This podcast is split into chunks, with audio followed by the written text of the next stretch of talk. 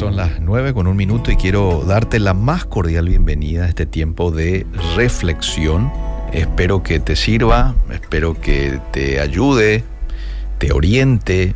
Estoy seguro que lo va a hacer, porque lo que voy a hacer es eh, permitir que la Biblia hable con relación a este punto de cómo mantengo yo un espíritu tranquilo en medio de una situación a veces de turbulencia de presión, de conflicto, en donde, hay que decirlo, de manera natural, tiendo a reaccionar mal.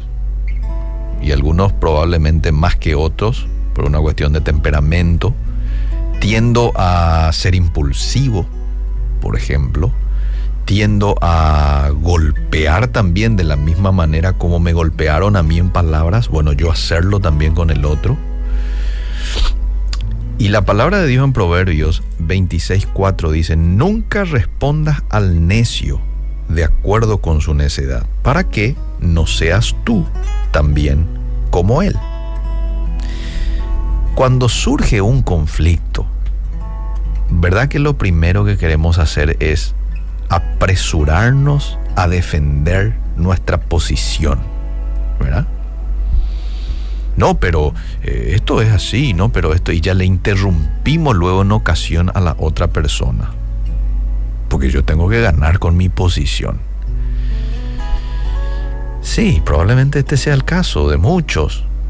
Hasta que, bueno, uno aprende de que, ¿qué tiene si mi posición no gana? Yo lo que quiero es resolver el conflicto con esta persona. Tal vez incluso pensemos que en ocasiones así sea correcto culpar a otros. No, pero fulanito, no, pero vos también. Palabras como esas. Pero atendé lo que dice Santiago capítulo 1, versículo 19. Escucharla la palabra de Dios.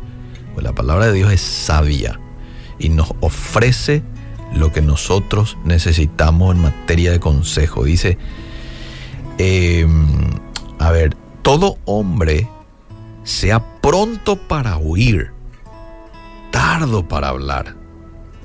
Y sabes también para qué debe uno, debe uno ser tardo para airarse, pero pronto para oír.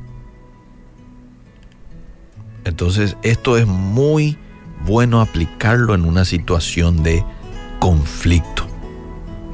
A ver, a ver, a ver, a ver, te escucho, te escucho. Me siento a escucharte.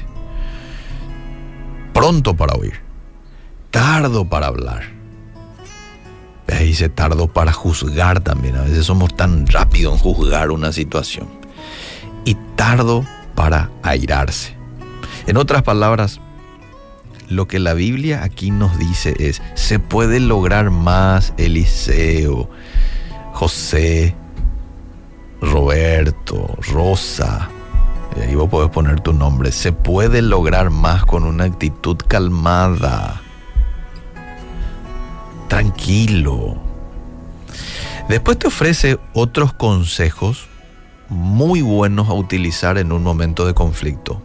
Ojo que esto se aplica con amigos, con el cónyuge, con compañeros de trabajo, ¿sí? Aplícalos al contexto en el que te toca eh, desempeñarte. Entonces, pronto para oír, tardo para hablar, tardo para airarse. Después algo muy importante es la oración. Cuando surge un determinado inconveniente con alguien, qué importante es, amable oyente, que pidamos al Señor que guarde nuestra boca y nos dé palabras correctas. Lucas 12:12 dice, porque el Espíritu Santo os enseñará en la misma hora lo que debáis decir. Claro, puede que este pasaje se esté dando en un contexto de compartir con otros acerca de mi fe. Pero también hay un principio interesante que nos dice que del Espíritu Santo es quien pone en nosotros las palabras que vamos a decir a otros. Y esto muy bien se puede aplicar en un momento de conflicto. Además debemos pedir discernimiento en cuanto a la raíz del problema y entendimiento para saber si de pronto la culpa no es mía. en un determinado conflicto, yo tengo que también eh, manejar la opción de que bien puede ser una culpa mía. Claro, es imperfecto. Pude haber cometido algún error. Lo otro que tenemos que hacer cuando nos encontramos en un conflicto es ver con perspectiva divina. Dios se ocupa de que cada situación que vos enfrentes sea para beneficio del creyente. Eso dice Romanos 8:28. Dios no solo usa las dificultades para enseñarnos, sino también para que reflejemos la vida de Cristo por medio de nuestra manera de actuar. Hmm.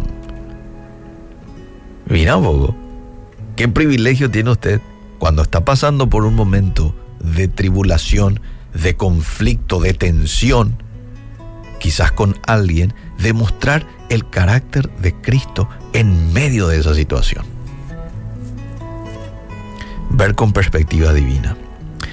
El otro consejo para afrontar una situación de conflicto es perdonar, aun cuando alguien nos haya herido, nos haya lastimado, debemos perdonar.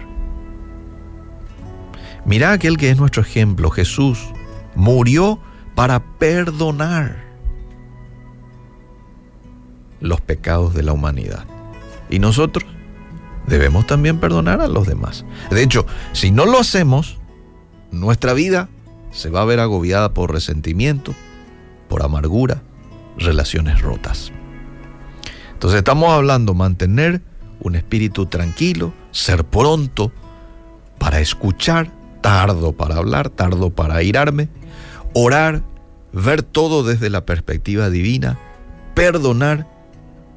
Y aquí hay un consejo más, reaccionar. Si hemos hecho algo malo, debemos disculparnos, debemos pedir perdón. ¿Qué problema hay? como dice aquella frase, debemos bajarnos del caballo y reconocer, sí, cometí este error. Te descuidé, te hablé mal, te dije mal, hice un gesto indebido, te pudo haber molestado, te pido perdón, hice un comentario fuera del lugar, en un momento en donde no tenía que haber hecho.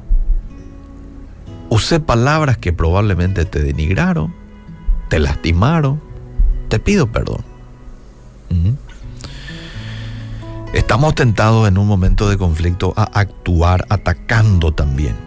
No, pero vos también sos así, no, pero vos también sos así. Y quitamos los trapos sucios de la otra persona, alzamos la voz, empezamos a hablar, no le dejamos hablar a la otra persona. Hablamos, hablamos, hablamos. No Pidámosle a Dios en un momento de conflicto que nos dé su fortaleza para mantener la calma y hacer lo correcto, aún en situaciones difíciles y tensas. Que Dios nos ayude a poder, si hoy nos encontramos en un momento de conflicto, o no precisamente hoy, en estos días, podamos mostrar el carácter de Cristo en medio de ese conflicto con una persona espíritu tranquilo, abiertos a perdonar, ¿eh? pidiendo la guía del Espíritu Santo en lo que voy a decir, en lo que le voy a responder a él o a ella. Que Dios nos ayude. Gracias Señor porque en esto no estamos solos.